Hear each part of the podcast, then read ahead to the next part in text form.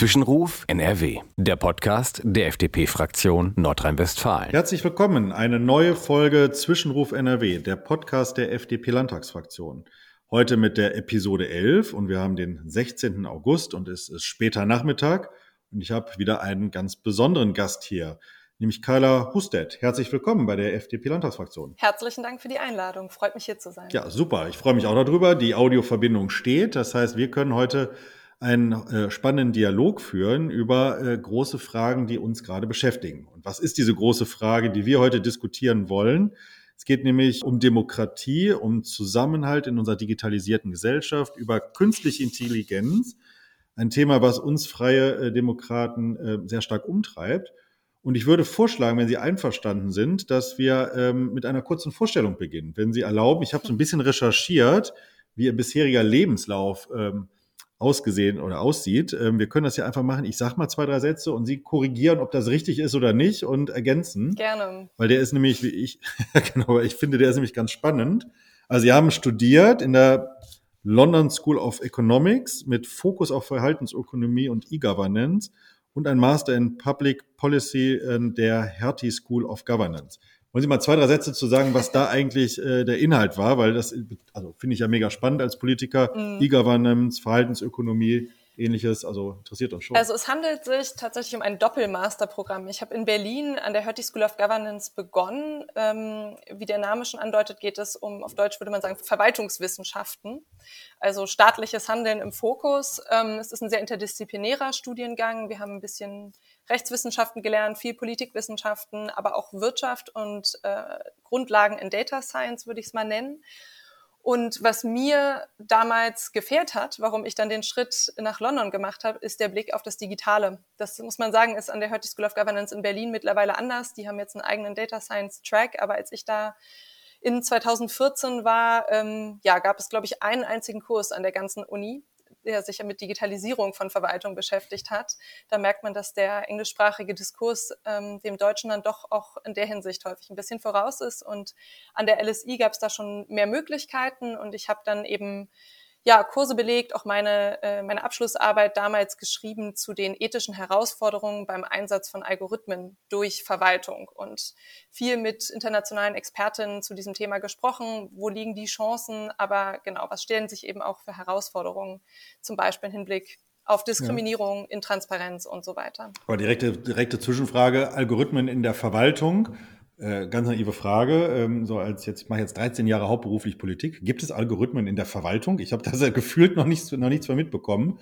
Wenn ich nur an die Corona-Krise denke, wo gefühlt äh, alles hin und her gefaxt wurde. Gibt es sowas? Also erstmal stimmt natürlich Ihre, Ihre Beobachtung, dass wir in Deutschland, was Digitalisierung angeht, in Verwaltung noch ziemlich viel aufzuholen haben und dass ähm, der erste Schritt genau vielleicht erstmal wäre, die Faxe abzuschaffen und ein bisschen mehr digitaler miteinander zu kommunizieren. Ähm, und gleichzeitig ist es natürlich, also die erste Frage ist, was ist ein Algorithmus? Und äh, wir sprechen ja hier nicht immer über super komplexe KI-Systeme, sondern zum Beispiel auch hinter der Schufa, das ist jetzt nicht die Verwaltung, aber ist natürlich trotzdem Algorithmus, der Menschen in Deutschland sehr betrifft, steckt ein Algorithmus, der über Teilhabe entscheidet. Das heißt, es sind nicht immer super hochkomplexe Systeme, die hier in den Fokus geraten und ähm, wo sich Herausforderungen stellen, was zum Beispiel Intransparenz angeht. Das ist ein Teil der Antwort. Der andere Teil ist, dass wir ähm, so ein bisschen eine Gleichzeitigkeit haben von Langsamkeit und Schnelligkeit. Also wir sehen, ein, wir sehen einerseits, dass in ganz vielen Bereichen der Verwaltung wir noch super am Anfang stehen und äh, was zum Beispiel Nutzerinnenfreundlichkeit angeht, man noch super viel machen muss, was Behördenleistung angeht. Und an anderen Stellen sehen wir aber ähm, den Versuch, mit den super neuen Technologien mitzuhalten und äh, die einzusetzen, um sehr komplexe soziale Probleme zu lösen und dass das auch häufig schief geht. Und ähm, ich glaube, dass das ein Risiko ist, weil wenn man wenn diese großen Sozialexperimente, technischen Sozialexperimente schiefgehen, dass das das ohnehin große Misstrauen, gerade in Deutschland, gegenüber Digitalisierung noch stärken kann. Und ich habe mir ähm, in meinem akademischen äh, Zeit, aber auch danach eben in meiner Arbeit viel auch Beispiele aus Europa angeguckt, wo äh, Regierungen versucht haben, Algorithmen einzusetzen, zum Beispiel um Studierende auf Unis zuzuteilen oder um Sozialgelder zu verteilen und dabei auch ziemlich viele Fehler gemacht haben, was teilweise zu großen Skandalen bis hin zu Rücktritten von Politikerinnen und Politikern geführt hat. Und daraus zu lernen, das war oder ist immer noch eine große Frage, die mich beschäftigt. Ja, das äh, würde mich als Politiker auch interessieren, weil an Rücktritte haben wir alle nicht so großen Interesse, wenn man sowas einführt. Und ähm, auf der anderen Seite, gerade als Freie Demokraten, wollen wir das Thema ja äh, stark nach mhm. vorne bringen, weil wir an die großen Chancen daran auch glauben, nicht nur in der Verwaltung, sondern in unserer Gesellschaft, dass damit äh, eben der nächste neue Sprung kommen kann, unser Leben auf dem Planeten äh, deutlich besser zu gestalten. Und ähm, ja, wir sind ja schon fast voll im Thema drin. Ich würde trotzdem noch zwei, drei Punkte erwähnen, die bestimmt unsere Zuhörerinnen und Zuhörer nochmal interessieren, um sie besser einordnen zu können. Ähm, sie war, sind nämlich Mitglied des Beirats des Centers of Advanced Internet Studies. Äh, da war ich letztes Jahr noch zu Gast. Das war äh, ist wirklich ein ganz ganz tolles Forschungszentrum Dortmund ist das, glaube ich, nämlich das richtige Kopf. Bochum. Bochum, Entschuldigung, haha, jetzt habe ich mich auch noch genau vertan. Äh, in Bochum, ähm, aber ganz ganz spannende. Äh, ist ja alles nah beieinander. Das stimmt. ganz spannende Einrichtung, also das auch äh, spricht spricht auch für sich. Dann hat die, ich glaube, in der letzten Legislaturperiode war das ja im Deutschen Bundestag die Enquete-Kommission ähm, zum Thema KI getagt und da waren sie ähm, auch äh, entsprechend beteiligt. Da ging es ja auch um Transparenz von KI-Systemen. Sie haben mal für eine grüne Abgeordnete gearbeitet, haben wir festgestellt. Lang ist her. Ist auch in Ordnung, sage ich mal als Freidemokrat, das sei auch erlaubt. also von daher alles, alles gut, aber ich ähm, fand, fand ich auch interessant. Und sie haben gegründet die deutsch-ghanaische Nichtregierungsorganisation BOA NIPA, die sich für sexuelle und reproduktive Gesundheit engagiert, also komplett was anderes. Mhm. Darf ich noch fragen, wie es dazu gekommen ist? Ja, quasi aus einem anderen Leben. Ähm, ich bin nach dem Abitur, also auch schon ja, ein bisschen her, äh, nach Ghana gegangen und habe dort an der Schule gearbeitet und bin mit diesem Thema in Berührung gekommen, nämlich äh, weil es einfach ja keine Rolle gespielt hat und habe den Bedarf entdeckt und mit einem Ghanaschen, meinem ghanaischen Co-Gründer damals zusammen dieses Projekt gestartet. Bin auch stolz darauf. Wir haben 70.000 Kinder damit erreicht, aber äh, mittlerweile ja, beschäftigt mich ein anderes Thema, die Digitalisierung. Wobei es natürlich auch da große Chancen gibt für, für Bildung und auch für sicherlich Sexualaufklärung. Ja, Wahnsinn. Nee, ist auch genau richtig und äh, spannend. Ich komme auch deswegen darauf, weil Ghana das Partnerland von Nordrhein-Westfalen ist und wir ja Nordrhein-Westfalen eine sehr enge Verbindung nach Ghana äh, pflegen. Und ähm, fand ich deswegen auch äh, spannend in der Einordnung. Ja, und jetzt sind Sie ja zwei Jahren für die äh, Mercator Stiftung äh, tätig mhm. und für den Bereich digitalisierte Gesellschaft. Und ähm, da ist eben die große Frage, die wir herausgefunden haben, aber das können Sie viel besser beschreiben. Äh, wie agieren Ethik und Algorithmen mit, miteinander? Und wir haben ja aufgeschrieben, dass Ihr Herzensthema sei die Schnittstelle zwischen Digitalisierung und Fragen von Chancengerechtigkeit, Demokratie und Zusammenhalt. So, jetzt ganz global gefragt, was heißt denn das? Das sind ja gute Überschriften, aber was, äh, was ist denn tatsächlich dort Ihr ähm, Arbeitsinhalt und Ihr mhm. Arbeitsumfeld? Also erstmal steckt dahinter ja die Analyse, dass Digitalisierung eben nicht nur bedeutet, das Übertragen von bestehenden analogen Prozessen ins Digitale und die Prozesse bleiben dann gleich, sondern dass es wirklich die Strukturen grundlegend verändert und dabei eben nicht nur die Art, wie wir wirtschaften oder wie wir unseren Alltag leben, wie wir reisen, sondern wirklich auch an die Grundpfeiler der Demokratie geht. Und zwei Bereiche, mit denen wir uns bei der Mercator Stiftung ganz besonders beschäftigen, sind zum einen der Wandel der, ich nenne es mal, Öffentlichkeit. Also die, das Verschieben von äh, Informationsinfrastrukturen, Kommunikation in digitale Räume, speziell auch soziale Netzwerke, die in den Händen einzelner großer Konzerne, internationaler Konzerne liegen als ein großes Thema. Und das zweite, darüber haben wir jetzt auch schon gesprochen, ist nämlich die digitale Transformation des Staates. Und bei beiden Themen glauben wir, ähm, gibt es unglaubliche Chancen für die Demokratie, aber machen uns auch sehr viel Sorgen über die, den aktuellen Stand der Entwicklung. Und was wir machen bei Mercator ist, als eine ähm, Stiftung fördern wir gemeinnützige Akteure, also Akteure aus der Wissenschaft, Thinktanks und aus der Zivilgesellschaft, die sich mit diesen Fragen beschäftigen, entweder dazu forschen oder eben versuchen, praktische Lösungen auch für die Politik zu entwickeln. Mega spannend und äh, so sind wir auch zusammengekommen, dass wir heute hier sprechen, nämlich dass Politik äh, und Stiftung äh, mal genau über sowas sprechen. Und mir, ich habe mir direkt eine Sache jetzt gerade nochmal aufgeschrieben als, als Nachfrage, wenn Sie jetzt äh, so sagen, was, was bedeutet das mit sozialen Netzwerken, was macht das mit unserer Gesellschaft, mit der Demokratie? Das Stichwort, was uns ja alle umtreibt, AfD, die natürlich äh, extrem stark unterwegs sind. Wir wissen, mhm. dass die teilweise natürlich von Bots unterstützt werden und ähm, aber auf der anderen Seite trotzdem sehr, sehr stark in den sozialen Netzwerken unterwegs sind und auch ähm, so drücke ich es mal auf, politische Fake News oder unpräzise äh, agieren und damit natürlich auch Stimmungen erzeugen. Äh, wie, wie ordnen Sie dieses Thema denn ein und was glauben Sie, ähm, wie, wie, wie geht denn damit Gesellschaft um? Müssen wir, ich drücke das ja extra auch als Liberale aus, müssen wir das regulieren? Müssen wir da anders auftreten? Müssen wir einfach auf die Klugheit der Bürgerinnen und Bürger setzen? Mhm. Ähm, also was ist so Ihr Eindruck, wie man mit diesem Phänomen, mit dieser Situation eigentlich umgeht? Mhm. Die Antwort im Kurzen ist sowohl als auch. Und ich erläutere es gerne. Also ich glaube, dass Technologien ähm, die Veränderungen, die sie in Gesellschaft hervorrufen, passiert auf verschiedenen Ebenen. Ein Teil davon sind, hat was mit den, ich nenne sie Grundeigenschaften einer Technologie zu tun. Bei sozialen Netzwerken ist es zum Beispiel im Vergleich zum bisherigen Mediensystem Many-to-Many Communication. Also die Möglichkeit, dass eben jeder von uns nicht mehr nur Konsument von Informationen ist, sondern eben auch selber Informationen verbreitet. Und in dieser Grundeigenschaft, unabhängig davon, welches soziale Netzwerk wir betrachten, liegen immer Chancen wie Risiken.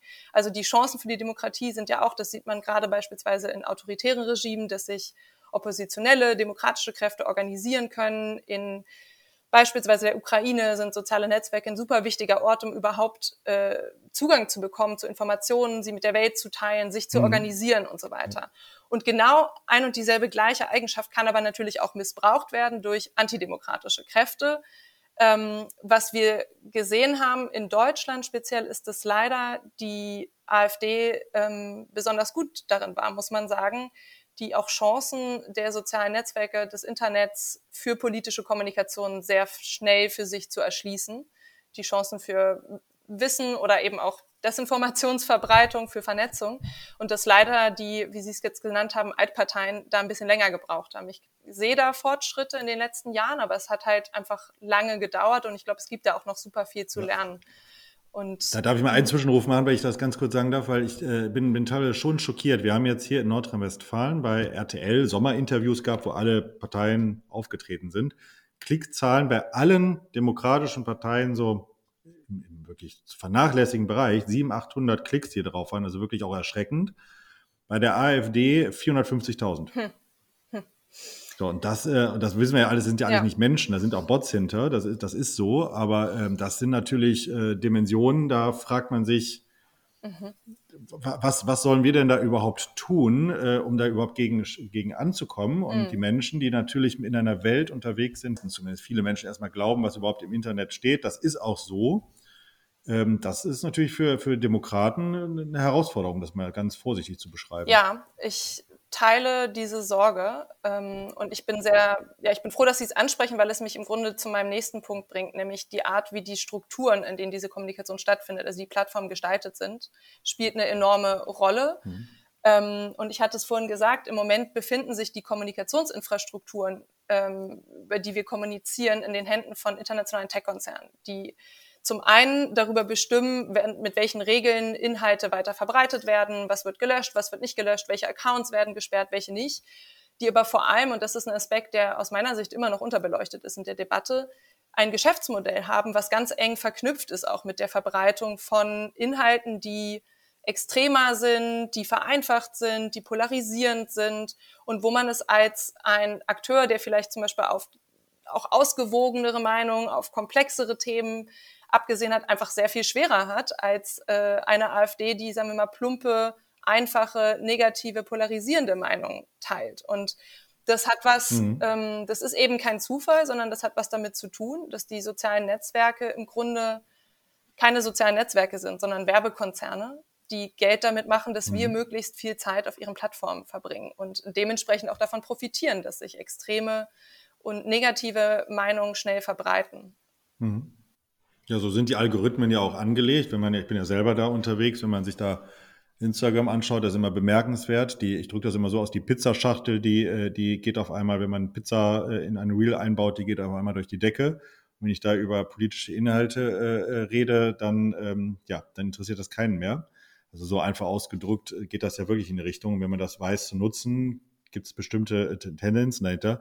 Die Frage, die sich mir nur immer stellt, ähm, jetzt kann man ja als Liberaler sagen, naja, es sind halt Geschäftsmodelle, so wie wir das auch sagen. Das sind halt Unternehmen wie, äh, wie Vodafone, wie Telekom und äh, was haben wir noch, BASF und andere, die einfach Geschäftsmodelle haben, um ihre Produkte zu vertreiben. So, das ist bei, bei Instagram und Facebook ja das Gleiche. Und auf der anderen Seite werden da ja Informationen darüber verteilt und wir leben in einem, zum Glück in einem Land mit Pressefreiheit, wo wir ähm, natürlich äh, freie Medien haben, aber auch staatlich finanzierte Medien, die sich auch darauf verständigt haben, dass sie die Wahrheit ähm, äh, abdrucken und das auch überprüfen, ob das der Fall ist. Ähm, wie gehen wir damit um, wenn die Menschen jetzt immer mehr meinen, dass die sozialen Medien äh, natürlich genau das abbilden, was sie nicht tun? Das ist ja nicht überprüft. Da kann ich ja, kann ich ja irgendeinen Unsinn posten und ähm, dann sieht das ja erstmal so aus, als ob das auch der Fall ist.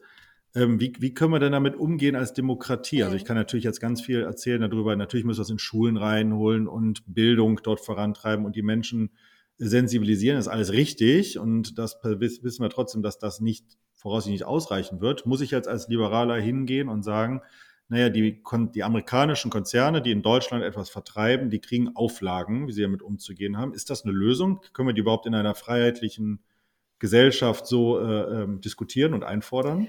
Ähm, ja, und wir sind sogar schon an einem Punkt, wo sehr äh, mit sehr hoher Geschwindigkeit und sehr viel Gehirnschmalz an dieser Lösung gearbeitet wird. Das ist natürlich was, was nicht national gedacht werden kann, sondern was mindestens auf europäischer Ebene passieren muss. Ein ähm, Rechtsakt, mit dem sich viele unserer Partnerinnen und auch mein Team im letzten Jahr intensiv auseinandergesetzt haben, ist der ähm, vielleicht den Hörerinnen bekannte Digital Service Act und der Digital Market Act. Das sind die zwei Sie wurden auch genannt die Grundgesetze des Internets, also die wichtigsten Digitalregulierungen unserer Zeit, bei denen es eben darum geht, ja, diese Aufsicht über die großen Plattformkonzerne ähm, zu erhöhen. Man will diese Geschäftsmodelle nicht verbieten, weil man natürlich auch viele große Chancen sieht und weil das auch, auch falsch wäre. Ähm, aber es geht natürlich darum, äh, einerseits ähm, einen Markt zu schaffen, der überhaupt ja, eine Vielfalt an, an Modellen ermöglicht. Wir sehen enorme Monopolisierungstendenzen in diesem Feld, was was zu tun hat mit der Macht über Rechenpower, über Personen und vor allem natürlich über Daten. Also dass Alternativen gar nicht erst entstehen können, ist ein Riesenproblem. Und dass dementsprechend auch KonsumentInnen nicht mehr wählen können zwischen Plattformen. Login-Effekte ist so ein, so ein Stichwort, was in dem Kontext wichtig ist. Netzwerkeffekte. Ähm, das wird mit dem Digital Market Act angegangen und der Digital Service Act, das ist sozusagen die Schwesterregulierung, versucht überhaupt erstmal ähm, die Erforschung unter anderem dieses Problems möglich zu machen, weil wir haben irgendwie so ein Bauchgefühl, wir, wir sehen das natürlich auch als an den, an den Wahlergebnissen im Kontext auch von Wahlkämpfen, dass soziale Netzwerke irgendwie zusammenhängen mit ähm, mit der Verbreitung von Desinformation auch im politischen Kontext. Aber es gibt super wenig, zum Beispiel wissenschaftliche Evidenzen dafür. Und einer unserer Partnerorganisationen ist die Organisation Algorithm Watch. Das ist so ein bisschen wie Food Watch, aber für Algorithmen. Die haben beispielsweise im Kontext der, der letzten Bundestagswahl versucht, den Instagram-Algorithmus zu reverse engineeren. Die haben Nutzerinnen gebeten, ja. ähm, Daten zu spenden und dann zu gucken, wird denen äh, unterschiedliche Informationen ausgespielt zu Wahlkampf. Und daraufhin hat aber, damals war es noch Facebook, nicht Meta, gedroht mit einer Klage, wo natürlich so eine kleine NGO äh, machtlos ist und diese Untersuchung stoppen musste. Und ein ganz, ganz wichtiger Bestandteil, aus meiner Sicht fast der wichtigste des Digital Service Acts, ist eben, dass ein Forschungsdatenzugang ermöglicht wird. Das ist was, wo man sich bisher immer auf den guten Willen der Plattform verlassen musste. Eines der ersten Dinge, was auch Elon Musk gemacht hat, war, diesen Forschungsdatenzugang, die APIs zu schließen. Ähm, und das eben gesetzlich möglich zu machen, dass man zumindest verstehen kann, was sind die Negativeffekte dieser Plattform und wie geht man damit um. Wissen Sie das, dann können wir das überhaupt, wenn wir auch auf der europäischen Ebene jetzt beschließen, Deutschland, Europa, ähm, klar, die wenden das hier in Deutschland an, aber können wir die denn dazu verpflichten, die, ähm, diese Zugänge zu ermöglichen zur Forschung? Ich bin da äh, recht optimistisch. Man muss sagen, im Digital Service Act sind auch zum einen gibt es natürlich sehr, sehr große Summen, die von den Plattformen verlangt werden können, wenn sie sich jetzt nicht an diese neuen Regeln halten. Mhm. Ich glaube aber auch, dass man den, ähm, sagen wir mal, den PR-Aspekt äh, von diesen Regelverstößen nicht unterschätzen darf. Also die der europäische Markt, es ist sicherlich nicht mehr der größte mittlerweile, aber es ist doch noch ein sehr, sehr relevanter für die großen Plattformen, wo die nicht so leichtsinnig ähm, sich daraus zurückziehen werden. Und ähm, man merkt auch ganz interessanterweise, wie die Kommunikation von den Tech-Konzernen nach Abschluss dieser Rechtsakte sich verändert hat. Die haben natürlich im Kontext der Verhandlungen sich sehr stark dagegen ausgesprochen. Ich saß aber letztens mhm. auf der Republika mit dem Europa-Cheflobbyisten ähm, von Instagram, der dann auf einmal erzählte, wie toll er denn den DSA findet, weil es ja jetzt Rechtssicherheit schafft. Und jetzt wissen die Plattformen endlich, woran sie sind in Europa. Mhm. Und deshalb glaube ich schon, dass da auch wirklich eine Chance besteht, ähm, wenn wir es denn schaffen, und das wird die größte Herausforderung aus meiner Sicht der nächsten Jahre, auch auf einer nationalen Ebene, die Durchsetzung gut zu organisieren weil das haben wir bei dem bei der Datenschutzgrundverordnung gesehen. Ähm, das ist ja nicht getan die Arbeit, weil man eine Regulierung verabschiedet hat, sondern man muss danach noch sehr viel Zeit und Geld auch da reinstecken, das Ganze wirksam durchzusetzen und auch zum Beispiel sicherzustellen, dass nicht neue Innovation dadurch abgetötet wird und am Ende die Großen diejenigen sind, die deshalb gewinnen. Das ist, würde ich sagen, bei der äh, Datenschutzgrundverordnung teilweise nicht so gut gelaufen. Ja, da, da das wäre noch eine ganz eigene Veranstaltung hier, ein ganz eigenes Gesprächsthema. Die beschäftigt uns ja auch. Wir wollen ja vielleicht den, den Einschub, wir wollen ja als FDP eigentlich genau was anderes, Datenrecht haben und äh, nicht mehr diese wahnsinnigen Datenschutzverordnungen, die wir in Europa und Deutschland haben, sondern dass die Bürger selber entscheiden können, welche Daten sie freigeben. In Teilen machen sie das ja schon, indem sie Google, Facebook und Co. natürlich nutzen und damit auch teilweise das freigeben. Und bei anderen Sachen erleben wir ja massive Auflagen, wo der Bürger also überhaupt nicht entscheiden kann, wo der Staat das für, für einen übernimmt. Und auf der anderen Seite fände es wäre unheimlich spannend, und das wäre eigentlich der Weg, den, den wir vorschlagen, wenn wir über Facebook und Google sprechen, dass man natürlich dazu auch, dass wir die Unternehmen zwingen, äh, die, die Entscheidung über Daten auch tatsächlich in die Hände der Nutzer zu geben ähm, und dass man das auch ähm, einsehen kann. Da gab es ja auch unterschiedliche Klageversuche, da mal ranzukommen, wo dann Facebook sich ja auch sehr, sehr, in Anführungsstrichen, sehr, sehr kooperativ gezeigt hat. Das macht mir also deswegen, ich finde den, finde den Ansatz ja hochspannend. Ähm, aber ein Thema nochmal zu, zum Nachfassen ähm, Forschungszwecke ermöglichen. Ich glaube, da kann keiner was gegen haben und ähm, auch zu analysieren, was passiert da eigentlich, wie sind die Algorithmen aufgestellt, weil den Algorithmus kennt ja keiner, der ist ja ein Staatsgeheimnis und wahrscheinlich auch mittlerweile als Einzelpersonen kaum noch zu durchdringen. Das sind ja auch äh, Mechanismen, die ja ineinander greifen. Ähm, aber die Frage, die sich mir als Politiker schon immer noch stellt, und das macht man natürlich als Liberaler, geht einem das durch den Kopf, kommen wir an einen Punkt, wo wir das noch also ich versuche mal aus noch stärker regulieren müssen, wie damit umgegangen wird. Wir haben das beim Thema äh, Hate Speak haben wir es natürlich äh, drin. Ähm, aber äh, müssen wir es auch beim Thema äh, Nachprüfbarkeit von äh, ernsten Neuigkeiten in Abgrenzung zu Fake News machen? Muss es da, muss es da etwas geben? Oder warten wir auf das Tool, die, die KI-Anwendung, die das für uns überprüft? Hm. Auch das kann ja ein Weg sein. Ja, das ist also teilweise steckt das auch in diesen Gesetzesakten schon mit drin, dass nicht nur Beforschung ermöglicht wird, sondern dass zum Beispiel auch gegenüber Nutzenden transparenter gemacht werden muss, warum sehe ich jetzt diesen Inhalt bei zum Beispiel Werbung oder dass auch aufgrund von bestimmten Variablen, mhm. sensiblen Variablen wie zum Beispiel Sexualität, gar keine Personalisierung mehr stattfinden darf. Ähm, das heißt, es sind auch teilweise schon konkrete Vorgaben in dieser Regulierung mit drin. Es gibt, soweit ich weiß, auch zum Beispiel eine, eine Zeitvorgabe, wie schnell auf eine Meldung von beispielsweise Hassnachrichten online oder Hassposts online, wo es ja eigentlich einen klaren Rechtsrahmen gibt in Deutschland, wie schnell darauf reagiert werden muss. Oder das auch andersrum gedacht, wenn beispielsweise Inhalte gelöscht werden, was ja auch immer wieder vorkommt, die eigentlich total rechtens sind, muss es auch klare Meldewege geben, wie man sich dagegen wehren kann. Weil natürlich andererseits mhm. solche, solche rechtlichen Grundlagen auch genutzt werden können, um bestimmte Stimmen zu unterdrücken. Das heißt, das sind auch schon Vorgaben, die stecken in der Regulierung teilweise schon mit drin.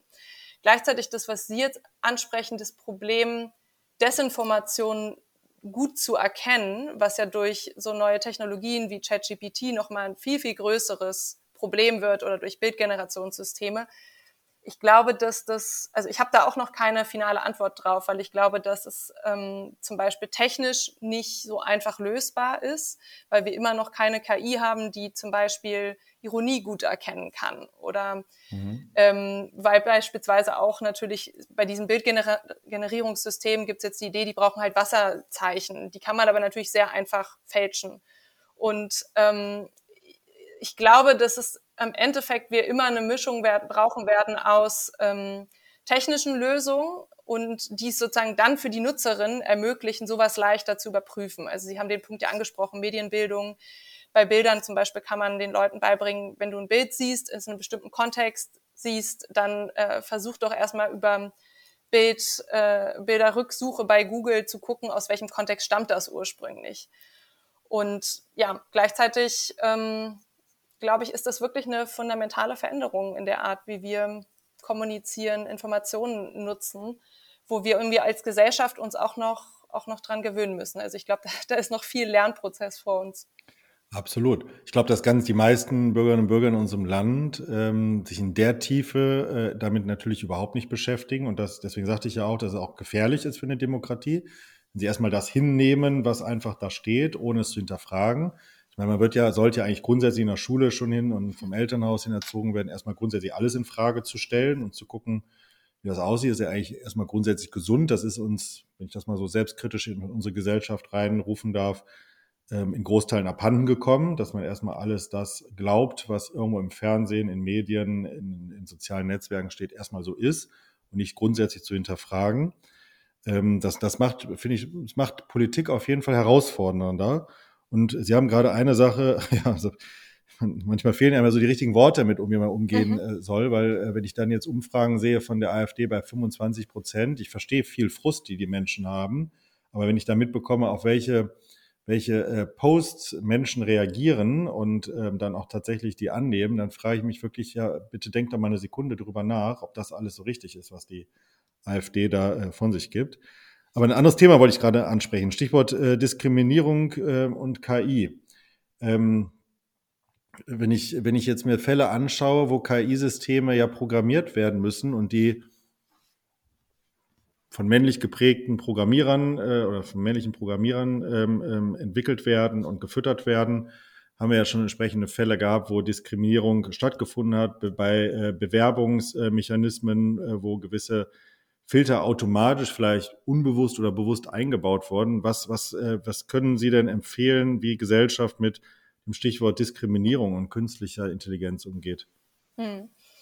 hm also ich glaube, man muss dafür erstmal verstehen, wie kommt denn eigentlich die Diskriminierung oder man würde auch sagen der Bias in die KI. Und es kann verschiedene Quellen haben. Das liegt, das hatten Sie jetzt gerade angesprochen, häufig an den Daten, weil wir eben diskriminierende Effekte in der bestehenden Gesellschaft haben. Die spiegeln sich in den Daten wieder. Die Daten werden in das System eingeschleust mhm. und das System reproduziert es dann. Es gab diesen Recruiting-Fall von, von Amazon, wo ähm, ja das System eben Bewerbung von Frauen aussortiert hat, weil halt die bestehende Belegschaft bei Amazon vor allem männlich war. Ähm, es gibt aber auch Fälle, wo die Diskriminierung eigentlich schon in der Zielvorgabe drinsteckt. Also wenn wir mal bei dem Recruiting-Beispiel bleiben, wenn man natürlich dem System sagt, ich will irgendwie keine Leute, die in ihrem Lebenslauf irgendwie eine Lücke haben, die zum Beispiel entsteht durch eine Elternzeit oder so, dann kann auch das natürlich zu einer Diskriminierung mhm. führen.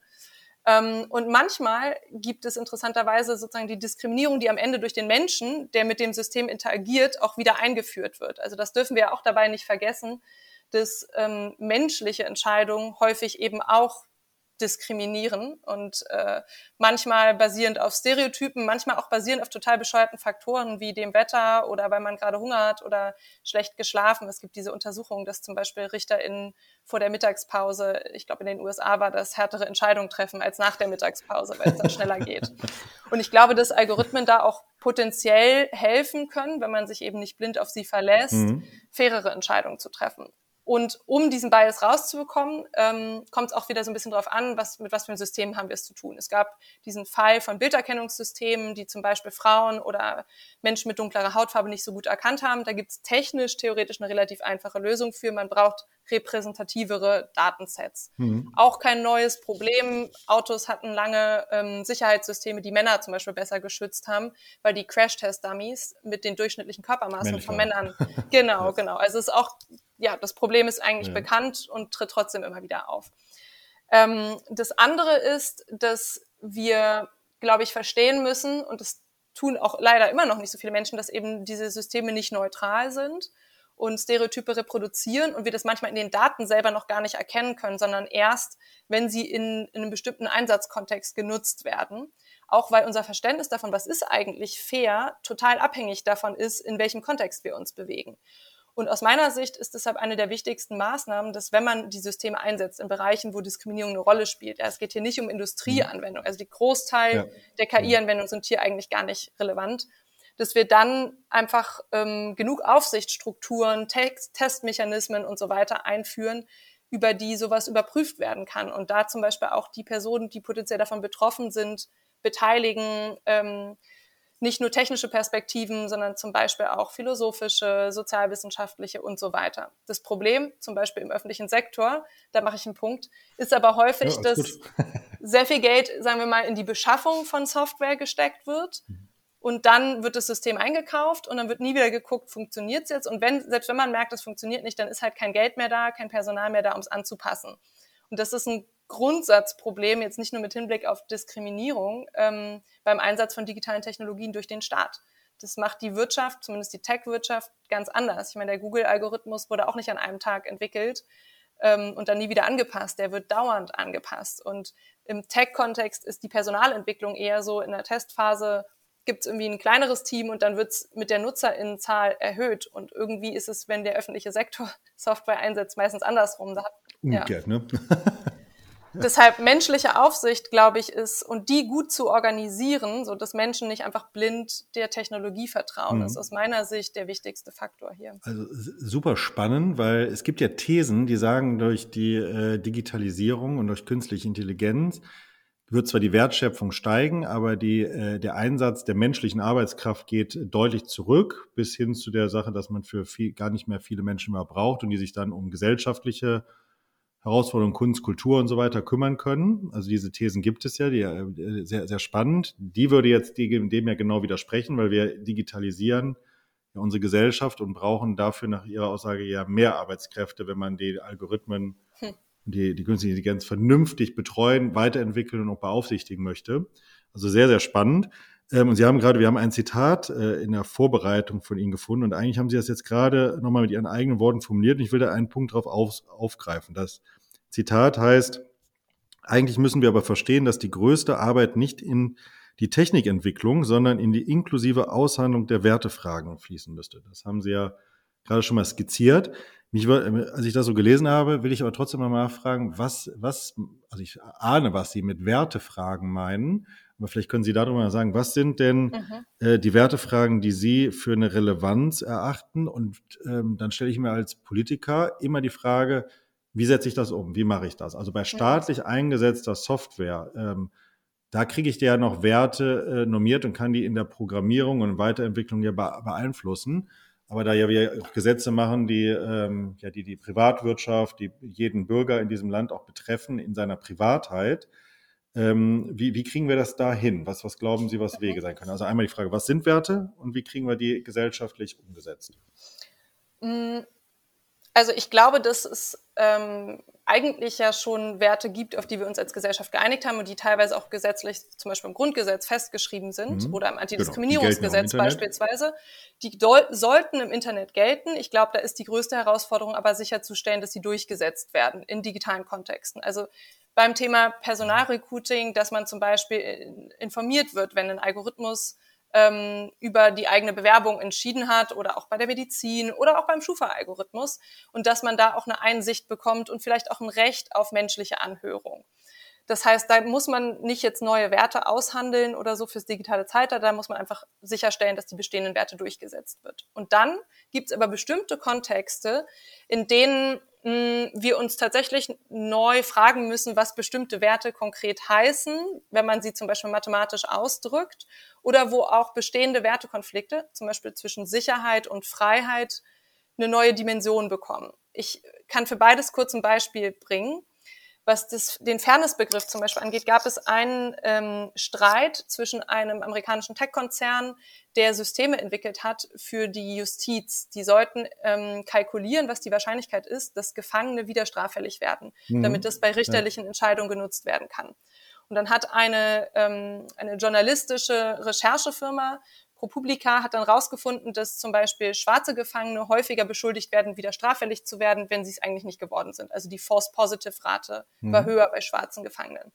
Und die Tech-Firma hat daraufhin gesagt, na, aber das ist nicht die, das relevante Fairness-Kriterium, sondern wir müssen uns angucken, was ist die Gesamttrefferrate und bei den positiven Treffern, bei den True Positives, da sind Schwarze und Weiße genau gleich und das ist doch das, was relevant ist hier.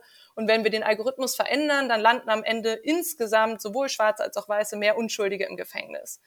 Und das ist was, wo man tatsächlich so mathematisches Feintuning machen muss, was aber natürlich mit Wertefragen, was ist eigentlich Fairness, zusammenhängt. Und was ich dafür wichtig halte, und das ist natürlich nichts, was die Politik entscheiden kann, aber wo man darauf achten muss, über ähm, zum Beispiel Vorschrift von bestimmten Aufsichtsmechanismen, dass das eben nicht irgendein Informatiker entscheidet, ähm, sondern dass es dafür entsprechende Aufsichtsgremien gibt oder eben auch Beschwerdemechanismen für diejenigen, die betroffen sind. Ein anderes Beispiel ähm, zu dem Thema Sicherheit und Freiheit. Äh, es gibt ja auch Mechanismen, über die bisher zum Beispiel der Einsatz von, von neuen Technologien, von Maßnahmen, um die Sicherheit in einem Land zu erhöhen, ähm, geprüft werden kann gegen ihr Risiko für die Einschränkung von Grundrechten. Mhm. Die Herausforderung ist aber, dass digitale Technologien nicht mehr sozusagen in ihrer einzelnen Wirkung auf die Grundrechte, auf zum Beispiel Überwachung von Bürgerinnen und Bürgern getestet werden können, sondern dass durch die Vernetzung von ähm, verschiedenen Überwachungstechnologien miteinander die Effekte, was so Chilling-Effekte nennt man das, dass Bürgerinnen zum Beispiel nicht mehr ähm, sich kritisch äußern oder nicht mehr trauen, sich zu versammeln oder überhaupt nur bestimmte Dinge zu denken, ist jetzt sehr so äh, Science-Fiction Orwell-mäßig, aber es ja. gibt ja diese Effekte auch jetzt schon, ähm, dass das anders bewertet werden muss, nämlich auch im Bezug zu bestehenden Überwachungstechnologien und sozusagen die Gesamtheit. Und da gibt es jetzt auch schon Konzepte, wo ich auch weiß, dass, dass Ihre Partei da auch viel mit dran gearbeitet hat, zum Beispiel der Überwachungsgesamtrechnung, wo man eben nicht mehr nur eine einzelne Technologie, die Kamera am Bahnhof Südkreuz bewertet, sondern guckt, was gibt's denn schon für andere Überwachungstechnologien ja. und wie wirkt es eigentlich zusammen. Und das zeigt, dass wir neue Instrumente brauchen, um diese Abwägung zwischen Werten wie Sicherheit und Freiheit zu treffen. Ja, ich äh, lasse das gerade noch sacken, weil das sind, äh, das ist schon, ja, das schon schon äh, also hochspannend und ähm, herausfordernd zu, zu fragen. Also wenn man sich ja vorstellt, was das, also wir wissen ja eigentlich, dass man, wenn wir Überwachung nehmen, dass wir das in, in allen Bereichen unseres Lebens Kameras sind und ähm, auch Möglichkeiten, uns digital zu verfolgen. Und die große Sorge, die wir ja ein bisschen immer haben, dass man das hintereinander vernetzt und dann sehr, sehr transparente und gläserne Bürger hat, die wir in dieser Form nicht wollen als Freie Demokraten und auch von unserer Grundordnung ja nicht vorgegeben sind. Und die Wertefragen, ähm, ich glaube, die sind, wie gesagt, ich glaube, auf staatlicher Ebene, da wo der Bürger mit dem Staat agiert, äh, da ist es, glaube ich, sehr gut nachvollziehbar. Da kann man auch ähm, Gremien, Aufsichtsgremien, wie Sie es genannt haben, ähm, einführen, weil ich da natürlich, ähm, ähm, wie wir das auch zum Beispiel bei Polizei haben, wir haben ja äh, ähm, Verfassungsschutz, haben wir eine G10-Kommission, die nochmal mhm. im Landtag überprüft, ob Einsätze in Ordnung sind, ob Überwachungsmaßnahmen richtig sind. Wir haben auch richterliche Vorbehalte dabei, wo geguckt werden, ob gewisse Maßnahmen in Ordnung sind. Also da, wo stark in Freiheitsrechte eingegriffen wird, ähm, da gibt es Hürden dabei. So, und jetzt sage ich aber so, wir haben natürlich auf der anderen Seite Unternehmen und die Gesellschaft an sich, wo es heute auch schon Spielregeln und Werte gibt, Stichwort Grundgesetz und ähnliches, äh, die, die haben wir ja und einzelne anderen Gesetze. Und trotzdem stelle ich mir die Frage, jetzt nehmen wir mal so ein Thema Bewerbungsverfahren in Unternehmen. Ähm, also wenn ich Sie jetzt so richtig verstehe, müssten wir hinterher, wenn, wenn jemand, ein, ein Bürger, ein, eine Bewerber den, den Eindruck hat, er wurde da diskriminiert, eine, eine Stelle haben, die sich diesen Algorithmus dann wirklich anschauen kann. Also erstens mal in der Lage ist, sich den anzuschauen, also auch die Kompetenz besitzt und dann auch mit möglichen Schlussfolgerungen daraus zu ziehen kann. Also das wäre ja die Konsequenz, wenn ich das so zusammenfasse, genau. von, ihren, von ihren Ausführungen. Also ich glaube, es gibt ja in ganz vielen Bereichen, in denen das relevant ist. Also zum Beispiel in der Medizin oder eben auch ja, mhm. im Personalwesen gibt es ja sogar schon solche Strukturen, an die man sich wenden kann. Das Problem ist, dass die, wie Sie gerade gesagt haben, wahrscheinlich im Moment noch nicht in der Lage wären, diese äh, Analyse zu tätigen, in dem Moment, wo bestimmte technische Systeme im Einsatz sind. Und ich glaube deshalb auch, dass der Aufbau von Digitalkompetenz in Aufsichtsbehörden deshalb enorm wichtig ist ähm, auch jetzt, wir hatten es vorhin angesprochen, zum Beispiel im Kontext der Plattformaufsicht, dass der neue,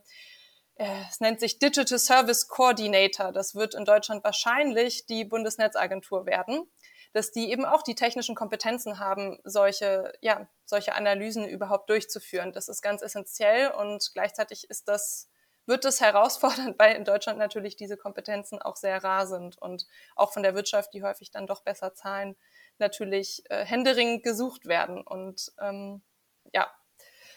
Ja, also aus staatlicher Sicht kann ich sagen, äh, wenn wir, egal ob wir es fürs Programmieren oder kontrollieren oder was auch immer, ähm, ähm, ähm ja, Programmierer äh, einstellen wollen. Wir sind meilenweit davon entfernt, was die Wirtschaft bezahlt mit unserem öffentlichen Dienstrecht. Da gibt es ja auch Vorschläge, sowas ähnliches wie W-Professuren einzuführen, die, äh, um die dann anders zu bezahlen. Aber da tut sich Politik im Moment schwer, von dem normalen öffentlichen Dienstrecht sich so weit zu verändern, dass wir auch an diese Leute rankommen. Die Polizei hat das mittlerweile in Nordrhein-Westfalen mhm. bei dem einen oder anderen Thema schon hinbekommen, insbesondere wenn es um Cyberkriminalität, sexuellen Missbrauch von Kindern und so weiter angeht. Da haben wir äh, die Möglichkeit, auch mit, Ge mit Gehaltsstrukturen an Programmierer und Hacker zu kommen, die ähm, die, die, die so im normalen öffentlichen Dienstrecht nicht abbildbar sind. Also das könnte vielleicht ein Weg sein, für die Zukunft an die Leute ranzukommen, die sowas können. Ich glaube auch, dass es, also ich habe eigentlich Hoffnung, dass ähm, es auch noch andere Anreize neben eben dem Gehalt gibt, die man ja im öffentlichen Stimmt, Sektor ja. den Leuten bieten kann und dass es auch unter den, ich nenne sie jetzt mal den Techies, ähm, eine steigende Zahl an Menschen gibt, die sich bewusst werden, dass ihre Arbeit potenziell auch was Gutes tun kann und ja. ähm, auch für die Gesellschaft eine Rolle spielt und auch sich dadurch vielleicht überzeugen, dass man muss ja sagen, Work-Life-Balance ist dann doch vielleicht auch noch ein bisschen besser. Ähm, und wo Sie tatsächlich die Polizei NRW angesprochen haben, das ist für mich auch immer wieder ein Positivbeispiel im Kontext zum Beispiel Predictive Policing, wo das sehr gut gelungen ist. Mhm. Ich hatte mich mal länger mit dem LKA dazu unterhalten, wie die ihr Team aufgestellt genau, haben. Und ja. das ist ja, ja, eine super Mischung an eben InformatikerInnen, GeografInnen, Menschen, die eben wirklich praktische Polizeierfahrung haben. Und zu der Frage, wie vermeidet man algorithmische Diskriminierung, man braucht solche Teams, die eben nicht nur technisch denken, sondern die das Thema kennen und wo die eben durch diese enge Zusammenarbeit nicht nur einfach das, den technischen Teil outsourcen, gemeinsam Systeme entwickeln können, die eben treffgenau sind für, für die Probleme. Ja, spannend. Das wird genau die Herausforderung sein. Das gilt ja grundsätzlich, dass diverse Teams äh, im Regelfall deutlich besser sind und spannender sind. Ähm, das ähm, muss sich tatsächlich im politischen Raum noch stärker durchsetzen. Den Eindruck habe ich auch schon, dass wir da auch die, die Rahmen schaffen, dass sich die öffentlichen Verwaltungen und Behörden und Ministerien und Institutionen dann auch danach ausrichten. Ich habe noch abschließend, weil, also ich könnte jetzt glaube ich noch, ich habe also nicht nur die Fragen, die ich mir hier aufgeschrieben habe, sondern noch ganz viele weitere in meinem Kopf, können wir ganz lange darüber diskutieren. Ähm, ich habe aber zwei, zwei Punkte noch, die ich, ähm, die ich fragen möchte. Und zwar eine, ähm, auch losgelöst von dem bisherigen Diskurs. Ähm, und zwar finde ich die, ähm, interessant, wenn wir über künstliche Intelligenz sprechen und mal einfach einen Blick in die Zukunft werfen. Ähm, und wir sehen jetzt, dass ChatGPT äh, schon in der Lage ist, manchmal die besseren, also als Politiker, die besseren kleinen Anfragen zu schreiben, die besseren Anträge zu formulieren, als wir das machen oder Positionen zu erarbeiten. Ich habe zum Beispiel mal eingegeben, was müsste, also wir wissen ja, dass die FDP noch äh, Potenzial hat, was weibliche Mitglieder und Abgeordnete angeht. Da sind wir ja noch nicht so stark aufgestellt. Mhm habe ich ChatGPT mal einfach nur eingegeben, was muss die FDP denn machen, um mehr Frauen äh, anzusprechen und als Wähler und als Mitglieder zu begeistern. Ich habe ein Positionspapier bekommen, auch von fünf Seiten. Ehrlicherweise kann ich das eins zu eins unterschreiben, in die FDP reingeben und sagen, machen wir so. Also fand ich einerseits mhm. bemerkenswert, das hat ja nur eine Minute gedauert. Auf der anderen Seite natürlich auch erschreckend. Und deswegen die konkrete Frage, ist es vielleicht so, dass äh, in jetzt oder in absehbarer Zukunft sogar die künstliche Intelligenz die bessere Regierung ist, die besseren Parlamentarier stellt? Braucht man so eine Berufsgruppe vielleicht auch nicht mehr, weil ausreichend Daten äh, vorliegen von unserer Bevölkerung? Eine sehr schöne Frage und ein sehr schönes Experiment. Ich glaube, ähm, dass tatsächlich am Ende für PolitikerInnen oder auch für Menschen, die im Kontext Regierung arbeiten, das Gleiche gilt. Wir für viele Arbeit, andere Arbeitsbereiche auch. Also man muss das eigene Profil verändern. Und manche Fähigkeiten, die bisher super wichtig waren und auch deshalb im Bildungssystem eine große Rolle gespielt haben, werden zukünftig nicht mehr so wichtig sein, weil sie eben durch diese Systeme sehr gut übernommen werden können. Und dafür werden andere wichtiger. Und das, was man auch in Ihrem Experiment sieht, was zum Beispiel immer wichtiger wird, ist, die richtigen Fragen zu stellen und sie auf die richtige Art zu stellen. Und ähm, das ist was, was, wo ich glaube, dass unser, unser Bildungssystem sich wirklich radikal auch verändern muss, weil wir sind schon lange davon weg, dass eigentlich Inhalte auswendig lernen nicht mehr wirklich relevant ist. Ähm, jetzt sind wir sogar so weit, dass eben bestimmte Grundrecherchen und sagen wir mal Texte von mittelmäßiger Qualität zu schreiben auch nicht mehr so relevant ist. Aber daraus zum Beispiel einen Text zu machen, der für bestimmte Zielgruppen und in bestimmten Kontexten passend ist, das ist was, wo ich sage, im Moment zumindest ähm, ist das noch den Menschen vorbehalten. Und ja, eben zu wissen, was braucht man eigentlich gerade und welche Art von Kommunikation ist nötig, ähm, auch im Kontext zum Beispiel von Datenanalysen. Natürlich kann KI Regierungshandeln extrem gut unterstützen, um zum Beispiel Bedürfnisse, Meinungen von Bürgerinnen besser zu verstehen. Aber das zu interpretieren und die vorhin angesprochenen Werteabwägungen zu treffen. Dafür braucht es zum Glück immer noch Menschen. Ja, da bin ich erstmal ganz froh, dass wir trotzdem noch ein paar Tage gebraucht werden. Und ich will da sagen, also deswegen war ja extra mal ein bisschen provokanter gestellt, weil ich das schon spannend finde, darüber nachzudenken, was solche äh, digitalen Systeme ähm, äh, mit vereinzelten Berufen machen, mit der Gesellschaft, natürlich dann auch mit, mit äh, unserer Staatsform, ähm, die, die wir haben. Und ähm, ich glaube aber eine Sache, die natürlich sich, Sie haben das eben auch angesprochen, Ironie, ähm, was sich natürlich äh, technische Systeme äh, schwer mit tun, nicht nur Ironie, sondern Emotionen auch zu verstehen und die dann auch an die Bevölkerung zu bekommen. Weil wir sprechen ja bei, äh, bei Politikern und äh, Demokratie immer noch über Wahlen und da müssen Menschen begeistert werden, weil es ja im Regelfall nicht nur um Sachargumente geht, sondern auch um vertraue ich jemanden. So, und äh, das hat ja viel mit, viel mit Emotionen zu tun. Aber trotzdem hochspannend die Frage, was, was die technischen Instrumente heute schon leisten können, um Arbeit zu unterstützen. Drücken wir es mal so aus. Und das bringt mich zu meiner zweiten These, die ich mal einfach in den, äh, oder Frage, die ich in den Raum reinwerfe. Wir haben in Nordrhein-Westfalen die Situation, dass in den Schulen, und das ist ja bundesweit so, Tausende an Lehrer fehlen. Und ähm, hm. Äh, die werden wir auch nicht mal eben ausbilden, das wissen wir auch. Wo sollen die alle herkommen? Also es ist eigentlich sehr, sehr utopisch zu meinen, dass wir die jetzt irgendwo herbekommen würden. Müssen wir natürlich Ausbildung steigern, alles keine Frage. Und die Frage ist, die ich mir aber stelle, wie sieht denn die Schule in 10, 15 oder 20 Jahren aus? Und ähm, so als Stichwort hat dann in der Klasse neben dem Lehrer äh, Alexa, ChatGPT oder irgendein anderes System ähm, unterstützende äh, Tätigkeiten, also vielleicht gar nicht ersetzende, sondern unterstützende Tätigkeiten. Und ist es nicht etwas, wo wir unser Schulsystem, um auch die Kinder daran zu führen, nicht sagen müssen, um Gottes Gott, ich verbanne das ganze digitale Zeugs aus dem Unterricht, zu sagen, nö, wir setzen das jetzt ein. Wir machen, wir nutzen ChatGPT im Unterricht schon heute. Wir lernen einmal, was es bedeutet, damit umzugehen, wie funktioniert das, wo liegt die Gefahr ähm, und auf der anderen Seite das einzusetzen und auch für den Unterricht zu nutzen. Können Sie sich sowas, ich äh, vor, ich ahne die Antwort, aber können Sie sich sowas vorstellen? Und ähm, ist das ein realistischer Weg, den man vielleicht auch mal als Politik weiter äh, so in einer, in einer Gedankengang äh, fortsetzen sollte? Also wenn Sie mich fragen, was ich mir wünsche, dann würde ich ganz klar Ja sagen. Ähm, ich glaube auch genau die beiden Dimensionen, die Sie angesprochen haben, das Nutzen zu lernen und dann gleichzeitig sozusagen die gesellschaftlichen Auswirkungen bewerten zu lernen, zum Beispiel auch den Umgang wie vorhin besprochen, mit Information und Desinformation ist enorm wichtig. Ich glaube auch, dass die Potenziale für personalisiertes Lernen sehr, sehr groß sind durch KI-Systeme. Mhm.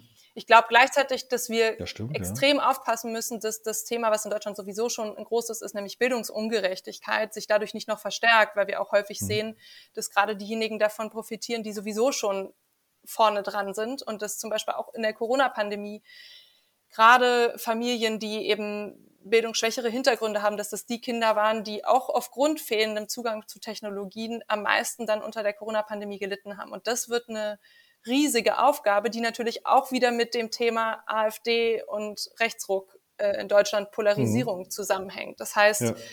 Gerechtigkeit, Bildung, Digitalisierung, die Themen hängen alle ganz, ganz eng miteinander zusammen. Absolut. Eine Anmerkung dazu. Ich glaube, die Frage ist, äh, über die man auch in der Politik äh, nicht nur mal diskutieren soll, auch mal irgendwann entscheiden muss. Wir wissen, dass die, äh, dass das Wasser, Strom und ähnliche Sachen Grundrechte sind. Und in einer digitalisierten Welt sollten wir auch mal darüber diskutieren, dass Internet und Zugang zu Internet und digitalisierten, ähm, digitalisierten Inhalten ein Grundrecht ist. Und ähm, das heißt nämlich dann, wenn man das mal für sich entscheidet und diskutiert, ähm, dann geht es nicht nur um die Infrastruktur, sondern auch, wie Sie sagen, in der Schule um Zugang. Also schlussendliche Folgerung äh, aus so etwas wäre ja zu sagen, jedes Kind, also meine äh, sechsjährige Tochter ist jetzt eingeschult worden. Ich habe selten sowas wenig Digitales erlebt wie diesen Einschulungsprozess. Gibt es wirklich Postmappen, die, äh, äh die, die mit dreifach bedrucktem Papier hier ausgetauscht werden, also wirklich irre äh, wo, und, und, zu Hause sitzen die natürlich am iPad und ar spielen, arbeiten sogar damit, äh, die Kinder. Also das ist ja alles, alles auch machbar, wo man sagen müsste, eigentlich Tornister weg, iPad her, so mal äh, sehr einfach ausgedrückt. Das wäre eigentlich der Diskurs, den wir in Deutschland mal äh, führen müssten und nicht sagen müssten, Gottes Gott, raus mit aus der Schule. Also ich war wirklich diplomatisch auszudrücken, irritiert davon, was da passiert bei der Einschulung. Das kann ich gut nachvollziehen. und ähm, ja, macht mir auch wirklich Sorgen, weil es natürlich ähm, alle anderen Themen, die wir heute angesprochen ja. haben, genau davon abhängen, dass wir das Thema Bildung und Digitalisierung hinbekommen. Das stimmt. Frau Hustet, es war ein äh, wunderbares Gespräch. Ich glaube, wir könnten noch äh, drei, vier, fünf Stunden weiter diskutieren darüber und ganz viele Fragen ähm, diskutieren. Aber ich fand es äh, sehr spannend. Ich, also ich habe aus diesem Gespräch wieder auch gerade als, als Abgeordneter einiges gelernt und ich hoffe, die Zuhörerinnen und Zuhörer genauso. Vielleicht diesen kurzen Hinweis mag ich geben. Ähm, die Zuhörerinnen und Zuhörer dürfen gerne, wie immer, ähm, diesen Podcast kommentieren, Fragen stellen, Meinungen Weg geben. Wenn es da was gibt, was zum Weiterleiten sich äh, anbietet, würden wir das weiterleiten natürlich. Ansonsten wollen wir auch, dass eine gewisse Interaktivität da ist, weil Fragen, die kommen oder Anmerkungen, Positionierung, die können wir im nächsten Podcast aufgreifen und dann auch nochmal mitdiskutieren. Wir wollen ja dann äh, nicht hier nur äh, von der einen Seite beschallen, sondern auch in das Gespräch eintreten. Ich fand, es war sehr schön und hat Spaß gemacht. Und äh, bevor wir uns verabschieden, einen Hinweis an die Zuhörerinnen und Zuhörer. Ähm, wenn Ihnen dieser Podcast gefallen hat, dann darf man das äh, ähm, mit fünf Sternen äh, anklicken. Wenn er nicht gefallen hat, dann gilt wie immer die Regel Schweigen und weiterklicken. Also von daher diese Bitte hätte ich noch abschließend. Und Frau äh, Hustet, ähm, mir bleibt es jetzt ein großes Dankeschön zu sagen, einen schönen Abend und ähm, auf Wiedersehen und auf, bis, bis bald. So, jetzt habe ich noch verstottert. Herzlichen Dank für die Einladung.